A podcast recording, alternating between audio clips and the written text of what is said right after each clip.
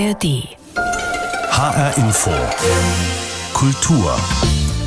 Mit Christoph Schäffer. Welche Architektur prägt unsere Innenstädte? Fachwerkromantik oder mittelalterliche Gässchen sind in Deutschland eher die Ausnahme.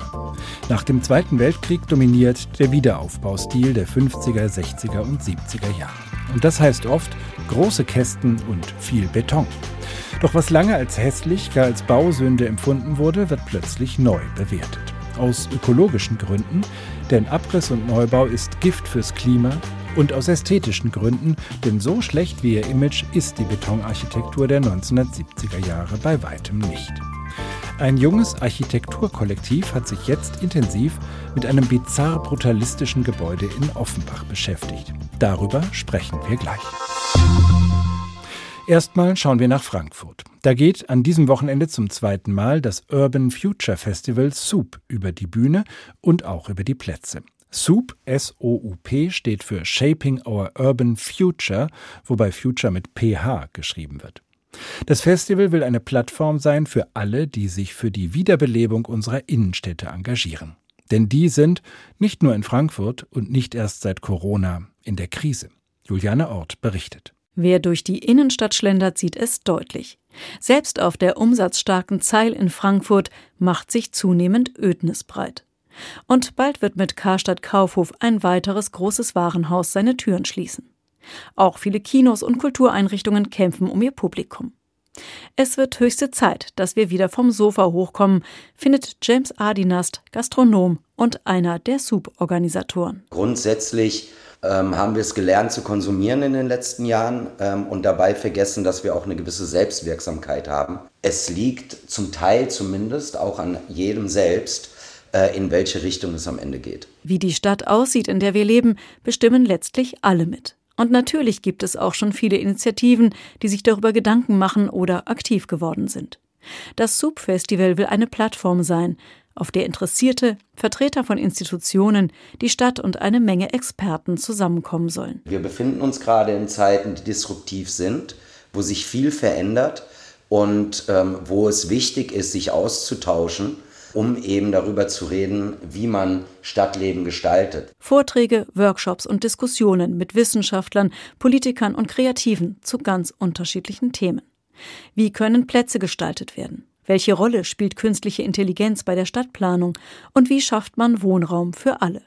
Den Auftakt macht Zukunftsforscher Tristan Hawks, der die Krise durchaus als Chance sieht. Weil in so Phasen des Umbruchs, da kann man auch vielleicht die kreative Zerstörung ein bisschen nutzen, um Sachen neu zu formen. Die Städte können sich viel vom Land abschauen und umgekehrt, findet Tristan Hawks. Gerade wenn es um die große Aufgabe geht, Risse in der Gesellschaft zu kitten und Menschen aus unterschiedlichen Gruppen wieder in Kontakt zueinander zu bringen. Eine lange Zeit lang war das Privileg der Großstadt die Anonymität. Da ist man ja verschwunden in der Menge. Und ich glaube, da steuert sich gerade ein Gegentrend an und genau so können wir die Gesellschaft auch heilen, indem wir sie wieder in Begegnung bringen. Das geht natürlich nicht, wenn die einzige Form der Begegnung auf Bürgersteigen ist, sondern da muss man eben ein bisschen größere Konzepte denken. Bei SUP sollen Konzepte entwickelt werden, zum Beispiel zur Zukunft des Bahnhofsviertels.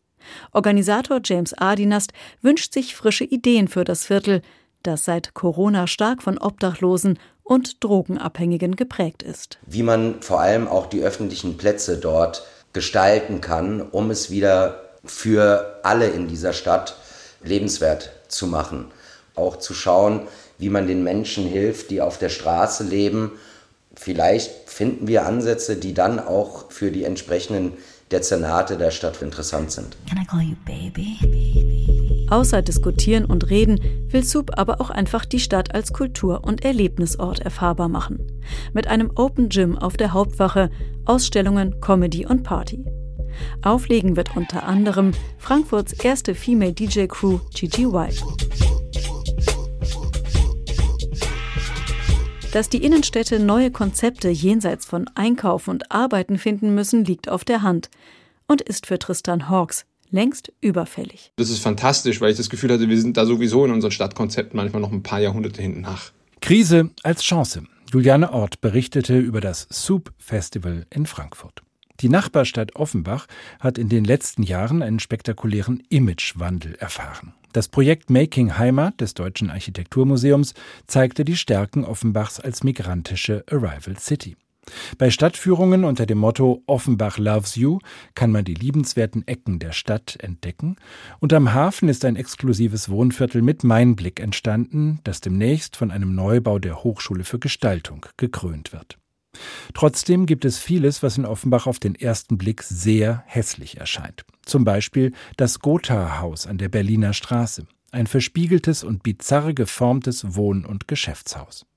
Doch auch hier lohnt sich genaues Hinsehen und Hinhören, wie es das Architekturkollektiv ANA getan hat. Die jungen Architekten aus Berlin, München und Zürich hatten das Gebäude eher zufällig entdeckt und sich spontan verliebt.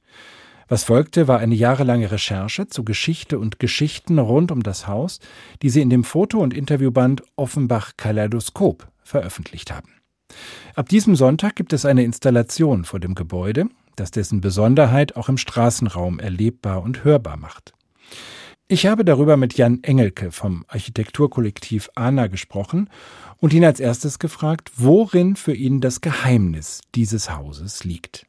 Mm, also als wir dem Haus das erste Mal begegnet sind, hatte ich das Gefühl, so ein Haus habe ich noch nie gesehen und habe mich gefragt, wie kann das eigentlich passieren? Und das war irgendwie so der Anfangspunkt, weil das Haus äh, so wirkt, als wäre es aus ganz vielen unterschiedlichen Teilen zusammengesetzt und es äh, gibt ganz viele verschiedene architektonische Elemente, ja, die so wie gestapelt und aneinander gebaut wirken und ein bisschen auch wie aus verschiedenen Zeiten. Und es ist einfach völlig unklar, warum das so aussieht, wie es so äh, aussieht. Und gleichzeitig ist es total expressiv und hat irgendwie eine ganz starke Präsenz. Also es gibt diese spiegelige Fassade, es gibt einen liegenden Baukörper unten, der mehr so bürofassadenmäßig aussieht und obendrauf gibt es ganz wilde Balkone, die so zackig sich nach außen drehen und einen Kopf förmlich, der ein bisschen an ein Schiff vielleicht erinnert. Also genau, es sieht irgendwie aus wie gerade frisch hier gelandet und ja, ganz erstaunlich in dieser Gegend. Es ist auch ein wilder Materialmix. Die verspiegelten Fassaden hast du schon beschrieben. Manchmal ist dann in so eine Spiegelfläche auch noch mal ein Fenster mit einem Holzrahmen eingelassen, vor allem im oberen Teil, wo ja Wohnungen sind. Und dann gibt es aber auch ganz viel so eine Art Wellblech, äh, was auch so ein bisschen so einen provisorischen Eindruck vermittelt. Findest du das schön? Ich finde es äh, total schön, weil für mich äh, Schönheit glaube ich, viel damit zu tun hat, dass ich mich für etwas interessiere. Und das ist bei diesem sehr merkwürdigen Haus auf jeden Fall der Fall. Das ist aber sicher eine subjektive Einschätzung. Also wir haben äh, hier ja uns mit ganz vielen Menschen über dieses Haus unterhalten und auch gefragt, wie Leute das Haus finden. Und das ist eben, ja, manche Leute finden es auch brutal hässlich. Das gehört auch dazu. Aber vielleicht finde ich das auch schön daran. Ihr habt viel geforscht über das Haus, über seine Bewohner, darüber sprechen wir auch gleich noch. Und ihr habt auch mit dem Architekten gesprochen, Peter Opitz, der das als sehr junger Mann äh, in den 70er Jahren entworfen hat, der heute über 80 ist. Und der hat gesagt, ich hätte das Haus am liebsten gleich wieder abgerissen. Der war überhaupt nicht zufrieden mit seinem Werk. Ja, das hat uns auch total erstaunt. Also wir haben den Herrn Opitz ausfindig gemacht und freuten uns total, damit ihm dazu sprechen zu können. Und ähm, er hatte, glaube ich, in dem Prozess einfach alle Hände voll damit zu tun, diese sich immer wieder verändernden Bedingungen äh, zu moderieren, die da auf ihn zukamen. Also im Prozess war es so, das ist eben am Ende dann auch ein bisschen die Erklärung für diese Gestalt des Hauses, dass die Gotha-Versicherung noch ein Grundstück dazu gekauft hat, dass sich die Brandschutzvorschriften geändert haben, dass durch das dann viel größere Haus plötzlich noch mehr Parkplätze nachgewiesen werden mussten. Lauter so Dinge, die ähm, eigentlich erfordert hätten, äh, mit dem ganzen Entwurf nochmal von vorne anzufangen. Und weil die damals aber ja mit der Hand gezeichnet haben, weil es ein ganz kleines Team war, weil die, glaube ich, auch nicht so erfahren waren, hatten die halt wirklich Schwierigkeiten, glaube ich, das äh, zu handeln und haben das dann so gut sie es eben vermochten gemacht. Und das führt, glaube ich, aber genau dazu, dass es äh, so ein tolles Haus gegeben hat, weil es schon einen großen architektonischen Anspruch gab bei der Arbeit und gleichzeitig diese Widrigkeiten, die irgendwie zu einem total spannenden Ergebnis geführt haben. Einer der Wünsche der Bauherren war auch ein Schwimmbad in der obersten Etage, was leider nicht mehr funktioniert, aber es wohnen nach wie vor Menschen hier in dem Haus. Äh, es gibt Geschäfte, es gibt ein Wasserbettenstudio, es gibt einen Sexshop, es gibt eine Bar, es gibt auch äh, ein ehemaliges Corona-Testzentrum, was jetzt offenbar gerade leer steht. Und ihr habt mit ganz vielen, die hier leben und arbeiten, gesprochen. Was habt ihr dabei gelernt an Geschichten über dieses Haus, die ihr ja auch in dem Buch, was ihr darüber gemacht habt, erzählt? Was für uns, glaube ich, am interessantesten war, äh, war, wie wertvoll es für ein Haus ist, wenn so viele verschiedene Dinge eben in einem Haus zusammenkommen. Weil die Leute, die mit diesem Haus was zu tun haben, irgendwie alle in einem ganz spannenden Beziehungsgeflecht irgendwie dort miteinander stehen. Also es gibt zum Beispiel eine Ärztin, die in dem Haus ihre Praxis hat, die auch in dem Haus wohnt. Dann gibt es natürlich wiederum Leute, die bei der in die Praxis gehen, die auch in dem Haus wohnen, die in dem Wasserbettengeschäft einkaufen. Die Betreiberin des Sexshops zu dem Zeitpunkt hat auch eine Wohnung im Haus und kennt dann natürlich die ganzen anderen Leute. Also es ist alles irgendwie so miteinander verknotet und hängt irgendwie auf eine ganz tolle Art zusammen.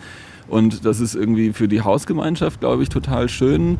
Und gleichzeitig ist es für die Architektur selbst auch gut, weil das dazu führt, dass dieses Haus, obwohl es zwischendurch auch mal ein bisschen Leerstand gab und so, eigentlich total äh, widerstandsfähig ist dagegen, dass sich Sachen verändern in der Stadt. Also wenn man spazieren geht in äh, den Innenstädten kleinerer Städte, dann stehen ja zum Beispiel kleine Kaufhäuser häufig einfach leer. Ähm, und äh, dann haben die Immobilien ganz große Probleme und das passiert diesem Haus eben nicht, weil zumindest die Wohnungen auf jeden Fall immer funktionieren, die Büroflächen sich teilen lassen, dann zieht mal wer aus, eine andere Nutzung kommt rein, aber durch diese komplexe Mischung ist es irgendwie total nachhaltig, was so die Nutzung angeht. Und das funktioniert echt gut bei dem Haus eben seit den 70er Jahren. Das ist ja auch ein äh, Teil des Themas, dass äh, ein großer Teil unserer Architektur in den Städten eben aus den 60er, 70er Jahren stammt. Und wenn wir nicht alles abreißen und neu bauen wollen, äh, was das Klima ja extrem belastet, äh, dann muss man irgendwie auch zu dieser Architektur ein neues Verhältnis entwickeln. Das tut ihr hier mit diesem Haus. Und ihr habt jetzt vor, äh, eine Installation zu machen, die darauf hinweist, was im Umfeld des Hauses passieren könnte. Es soll grün werden. Was habt ihr da geplant? Genau, also das ist eine Geschichte, die wir jetzt machen, um die Inhalte unserer Buchpublikationen breiter bekannt zu machen. Wir haben ja angefangen hier in den Straßen, um das Haus mit Leuten zu sprechen. Das war für uns der Ausgangspunkt von dieser ganzen Buchgeschichte. Jetzt soll eigentlich die Geschichte wieder dahin zurück, wo sie herkam am Anfang. Und wir haben geplant, eine äh, kleine Tribüne auf einem Parkplatz vor dem Haus zu installieren, die auf das Haus ausgerichtet ist. Und äh, dort soll dann eine Soundinstallation laufen, die die Geschichten dieses Hauses, äh, die wir eben herausgefunden haben, in verschiedenen Sprachen erzählt. Das läuft dann für drei Monate dort auf dem Parkplatz. Und dieser Parkplatz ist eben ein Ort, der gerade einfach vollgeparkt ist zwischen einer ziemlich großen Straße, der Berliner Straße und der Domstraße, genau eben vor diesem Gothaer Haus. Und der Plan dort ist, dass es perspektivisch äh, einen Park oder einen öffentlichen Platz geben soll. Es ist natürlich irgendwie wichtig, was dann da passiert und wir wollen das als Auftakt nehmen, um mit Leuten darüber zu sprechen. Ist eigentlich der Denkmalschutz ein Thema? Also wenn das so ein spannendes Gebäude und auch für die Zeit der 70er Jahre ja irgendwie so ein bisschen herausragendes Gebäude ist, interessiert sich der Denkmalschutz? Was sagt der Eigentümer dazu? Also wir haben mit Herrn Markus Harzenetter vom Landesdenkmalamt in Hessen gesprochen. Ein Interview mit ihm ist auch Teil des Buches. Und äh, der überraschte uns äh, mit der Information, dass äh, sie jetzt anfangen würden zu prüfen, ob das Haus unter Denkmalschutz gestellt werden könnte, also durch unsere Anfrage sozusagen. Wir waren dann gar nicht äh, so ganz sicher, ob wir damit eigentlich so glücklich sind, weil ja, wir gar nicht wissen, ob das eigentlich die einzige Zukunft dieses Hauses sein müsste. Der Besitzer fände das eine Katastrophe. Er meint, das würde eher dazu führen, dass noch mehr Häuser abgerissen werden. Ist natürlich Quatsch. Also es wäre natürlich super, dieses Haus zu schützen und also vor allem seine, seine Erscheinung auch nach außen zu schützen, von der Substanz ganz zu schweigen. Also dass man solche Häuser erhalten muss, nicht abreißen darf, weil einfach super viel Material und super viel Energie da drin steckt und diese Strukturen sicher, wenn man sich ein bisschen Gedanken macht, sehr gut nutzen lassen. Das ist eh klar. Was jetzt den architektonischen Wert dieses Hauses angeht, das ist dann am Ende ja auch immer eine Frage der Kriterien. Also welche Bauten sind wertvoll, da ist das Instrumentarium der Denkmalpflege ja irgendwie auf bestimmte Kriterien ja wie so eingeschossen sozusagen. Und gleichzeitig ist das aber auch ein Ansatzpunkt, den wir mit diesem Buch auf eine andere Art und Weise irgendwie äh, angehen wollten weil wir denken, dass auch die Geschichten, die zu einem Haus dazugehören, äh, zu dem Wert des Hauses beitragen. Und das ist eigentlich was, was wir damit zeigen wollen. Also alle Menschen, mit denen wir gesprochen haben, haben eine persönliche Erinnerung oder eine persönliche Geschichte mit diesem Haus. Und das macht natürlich ein Gebäude auch wertvoll. Und das ist auch ein Kriterium, das mit einbezogen werden sollte, wenn wir uns fragen, ob ein Haus abgerissen werden darf. Dann ist die Antwort in aller Regel nein, wäre meine Meinung. Auf jeden Fall wird Offenbach irgendwie hip.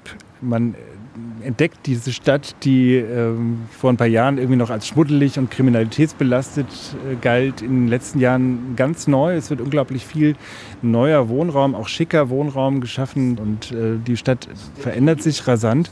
Ähm, wie ist das, wenn jetzt aus so einem Haus, was irgendwie früher mehr zum Schmuddelimage von Offenbach gehörte, plötzlich so ein, so ein Kult wird? Also trägt möglicherweise so eine Beschäftigung obwohl ihr das sicher nicht wollt, auch schon dazu bei, dass ein Prozess in Offenbach vorangetrieben wird, der dann doch in Richtung Gentrifizierung geht und ähm, sozusagen mit der Umbewertung auch Offenbach zu einer teuren Stadt macht, in der viele Leute dann eben nicht mehr wohnen können. Das ist eine total äh, schwierige Rolle, in der wir sind. Also die Geschichte der Gentrifizierung, dass es dann so ist, dann, äh, dann kommen irgendwie neue Cafés, dann kommen irgendwie Kulturschaffende, die sich irgendwie mit den, mit den Orten beschäftigen und dann gehen dadurch die Preise hoch. Und das führt dazu, dass Leute verdrängt werden, die das eigentlich gar nicht wollen. Das ist eine Geschichte, die ein bisschen zu einfach erzählt ist. Also wir haben uns ziemlich viele Fragen gestellt in diese Richtung im Prozess und hatten in den Gesprächen äh, mit den Leuten um das Haus ganz doll das Gefühl, dass sich viele Leute hier wünschen, dass sich Dinge verändern und dass viele Leute sich darüber gefreut haben, dass es ein Interesse für dieses Haus gibt. Und gleichzeitig ist dieses Haus Teil von Aufwertungsprozessen, die hier gerade passieren. Gerade im Nordend in Offenbach wird total viel gebaut. Die Preise gehen an vielen Stellen durch die Decke. Für äh, meinen Begriff ist es am Ende eine stadtpolitische Frage. Also ob äh, die Stadtpolitik es schafft, genug günstigen Wohnraum zur Verfügung zu stellen, ob die Stadt es äh, schafft, Verdrängung zu verhindern. Und das ist auf jeden Fall ein äh, Thema, das wir im Buch auch ansprechen. Da ist auch ein Interview drin mit zwei Leuten von der Stadt, denen wir genau diese Fragen stellen. Genau, und das ist auch ein Punkt, über den wir jetzt bei der Veranstaltung sprechen wollen. Also welche Zukunft äh, soll dieser Ort haben? Und für uns ist klar, dass äh, zu dem Ort die Menschen dazugehören und dass es eine politische Aufgabe ist, sich dafür einzusetzen, dass Preise nicht steigen und dass der ganzen Spekulation, die hier drumherum passiert mit den Neubauten, Einhalt geboten wird, eben zum Beispiel auch dadurch, dass solche Bauten nicht abgerissen werden und durch teure Neubauten ersetzt werden. Sagt Jan Engelke vom Architekturkollektiv ANA. Zusammen mit Lukas und Tobias Fink hat er den Band Offenbach Kaleidoskop Geschichten eines Hauses herausgegeben, erschienen bei Spectre Books. An diesem Sonntag ab 11 Uhr gibt es Führungen, Debatten und Präsentationen rund um das Gothaer Haus an der Berliner Straße 175 in Offenbach. Gefördert wird das Projekt unter anderem von der Hans-Sauer-Stiftung und dem Kulturfonds Frankfurt-Rhein-Main. Zu den Gebäuden der 1960er Jahre, die schon jetzt eine große Fangemeinde haben, gehört die sogenannte Doppelanlage von Schauspiel und Oper in Frankfurt. Die große Glasfront mit der berühmten Wolkenskulptur unter der Decke gehört zu den ikonischen Fassaden in Frankfurt und steht unter Denkmalschutz. Dennoch ist der Abriss und Neubau der städtischen Bühnen beschlossene Sache. Nur der künftige Standort ist weiter offen. Kulturdezernentin Ina Hartwig plädiert für gespiegelte Neubauten von Theater und Oper zu beiden Seiten des Willy-Brandt-Platzes. Dass eine Sanierung des bestehenden Gebäudes nur mit größtem Aufwand möglich wäre, das zeigt ein Blick hinter die Kulissen. Meine Kollegin Hanna Immich hat sich vom technischen Direktor in den Untergrund des Bühnenbaus führen lassen. Olaf Winter führt mich mitten hinein ins Herz der städtischen Bühnen Frankfurt. Der technische Direktor zeigt mir die neuralgischen Stellen. Eine steile Treppe führt hinunter in die Katakomben der alten Theater-Doppelanlage. Wir sind äh, jetzt gerade angelangt in der sogenannten alten Hochspannungszentrale, die aber noch voll in Betrieb ist. Der Raum wird von den Mitarbeitenden liebevoll James Bond Raum genannt. Hier trifft die von der Stadt Frankfurt gelieferte Hochspannung ein und wird runtertransformiert auf die benötigten 220 Volt, gleich gegenüber die alte Notbeleuchtungsanlage. Ich glaube, das ist fast schon museal. Ja, wir stehen vor einem Tableau mit vielen Knöpfen und man sieht an den Knöpfen, das äh, würde jetzt Generationen würden sagen, ja, was ist das denn? Die würden das gar nicht erkennen, weil die 50 Jahre alt sind. Für diese Anlage gibt es keine Ersatzteile mehr, sagt der technische Direktor Olaf Winter. Wenn hier etwas ausfällt, muss der Spielbetrieb eingestellt werden.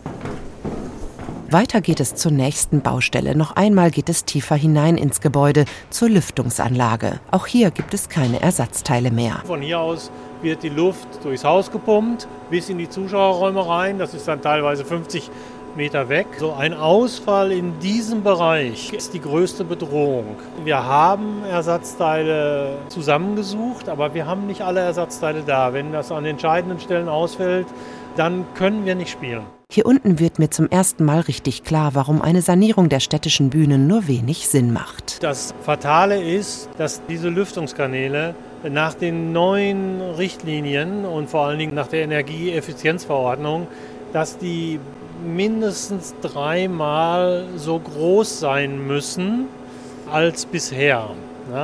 Und jetzt gehen die ja durch alle Mauern und alle Gewerke durch. Dann kommt man schneller, wie soll das gehen? Es müsste alles aufgerissen und neu gemacht werden. Auch in anderen Bereichen der Doppelanlage spürt man, wie überholt die Gebäude sind. Thema Arbeitsschutz. Wir gehen jetzt gerade in einen vier bis fünf Quadratmeter großen Raum, fensterlos. Hier werden auf der einen Seite Kontrabässe gelagert und aber hier spielen sich auch äh, Musiker ein, und zwar die Blechbläser. Das sind die Überräume des Orchesters zurzeit. Viel zu klein, ungedämmt und ohne Fenster. Heute würde das keiner Prüfung mehr standhalten. Und überall Treppenstufen. Die Architektin Andrea Jürges von der Stabsstelle Zukunft städtische Bühnen erklärt, woran das liegt. Das Haus ist 100 Jahre bauen. Wir befinden uns hier, glaube ich, im Teil von 1902, gehen jetzt in den 1960er Jahre Teil. Es gibt ja Teile, die sind dann überholt, renoviert etc. in 80er und 90er nach dem Brand der Oper. Und dann gibt es natürlich noch die Werkstätten aus den 2000ern. Also wir haben hier schon 100 Jahre bauen. Das erklärt auch diese unterschiedlichen, hier mal drei Stufen, wieder zwei Stufen, dieses ständige Auf und Ab. Vor drei Jahren hat die Stadt beschlossen, die alte Anlage abzureißen und Oper und Schauspiel neu zu bauen. Je länger man aber wartet mit einer Entscheidung für den Standort, umso größer das Risiko für temporäre Schließungen. In der Zeit blieben die Lichter in Oper und Schauspiel aus und der Vorhang unten. Auch energetisch ist der Bau der städtischen Bühnen Frankfurt eine Katastrophe. Eigentlich heizen wir den Willy-Brandt-Platz, sagen die Theaterleute spöttisch über die große Glasfront, durch die viel Energie verloren geht. Doch wie verträgt sich der Klimaschutz mit dem Erhalt denkmalgeschützter Gebäude? Wie kann man Fassaden energetisch so sanieren, dass sie nicht unter dicken Schichten von Dämmstoffen verschwinden? Das zeigt im kleinen Maßstab das Freilichtmuseum Hessenpark am Beispiel eines Fachwerkhauses. Jan Tussing hat es sich angeschaut. Das wird das Fachwerk Musterhaus. Die Metalltür ist provisorisch, denn das Haus im Hessenpark ist noch Baustelle. Eberhard Feusner führt direkt in den Hauptraum der alten Bäckerei. Wir haben hier eine sehr schöne, schöne Raumhöhe mit 240 und wir werden hier zeigen, wenn jetzt die Sachen fertig sind, Besuchende kommen rein, dort ist der Haupteingang, kommen hier rein und du hast eine Wohnzimmersituation. Das 300 Jahre alte Fachwerkhaus stand bis 1979 im südhessischen Rathheim.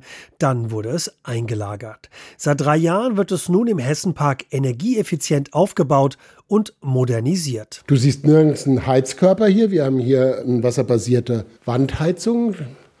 Ja, wir haben eine Gasbrennwerttherme. Das war, als das hier geplant wurde, noch Stand der Technik.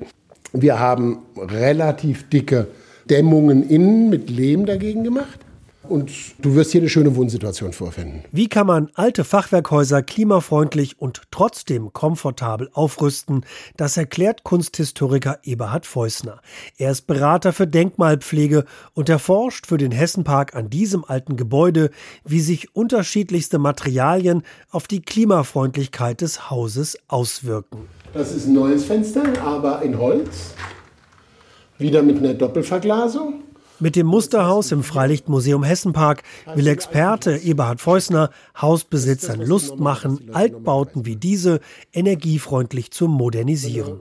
Es sollen die Potenziale in reparaturbedürftigen Fachwerkhäusern sichtbar gemacht werden. Immerhin gibt es in Deutschland fast zweieinhalb Millionen Fachwerkhäuser. Und spätestens seit die Regierung beschlossen hat, den gesamten Gebäudebestand klimaneutral zu machen, kommt auf die Hausbesitzer so einiges zu. Ein Fachwerkhaus aus optischen Gründen wollen wir es häufig ja außen fachwerksichtlich halten. Dann können wir innen eine Lehmdämmung dran machen, die gewisse Regeln befolgt und so weiter, damit das besser gedämmt ist. Stichwort Wärmewende. Stichwort Klimaeinsparung, Fußabdruck. Ich kann aber auch, wenn ich diese Gefache hier ausfülle, das siehst du da, das sind hier ganz normale Lehmsteine verwendet worden. Das ist, was man heute bei Fachwerk sehr häufig macht, als Ersatz für historische Starkung. puffert, nimmt die Feuchtigkeit weg, dampft auf, alles was fein. Im Musterhaus werden verschiedene Dämmmaterialien präsentiert. Unzählige Alternativen zu den gängigen Dämmstoffen. Von Kalkputzen und Styrodor bis hin zu Schilfrohr oder Calciumsilikatplatten. Über 200 Sonden sammeln im Sekundentakt Daten über Wärme und Feuchtigkeit im Haus. Denn das Besondere am Fachwerk ist ja gerade, dass die Feuchtigkeit abdampfen muss. Die falsche Dämmung bringt das Holz zum Schimmeln. Kann ich ein Fachwerkhaus mit den genannten Besonderheiten, fehlende Winddichtigkeit und so weiter, lässt sich das mit einer beispielsweise Wärmepumpe beheizen? Natürlich lässt sich mit einer Wärmepumpe beheizen, das geht immer, aber wenn ja, wie viel Energie geht denn dafür drauf? All diese Fragen soll das Musterhaus im Hessenpark beantworten. Dass Klima- und Denkmalschutz kompatibel sind, davon kann sich jeder selbst überzeugen. Die alte Bäckerei aus Rathheim jedenfalls wird bald als komfortables, energieeffizientes Wohnhaus auferstehen und hoffentlich Lust auf modernes Wohnen machen. Schon jetzt ist klar, in alten Fachwerkhäusern steckt viel Potenzial auch in Sachen Heizung. Gerade die emotionale Debatte um Wärmepumpen und Gasheizungen könnte Hausbesitzer anspornen, nun dem Hessenpark einen Besuch abzustatten. Denkmalschutz und Klimaschutz unter einem Dach. Jan Tussing berichtete aus dem Hessenpark. Und das war HR Info Kultur mit Christoph Schäffer. Die Sendung als Podcast gibt es bei hrinforadio.de und in der ARD Audiothek.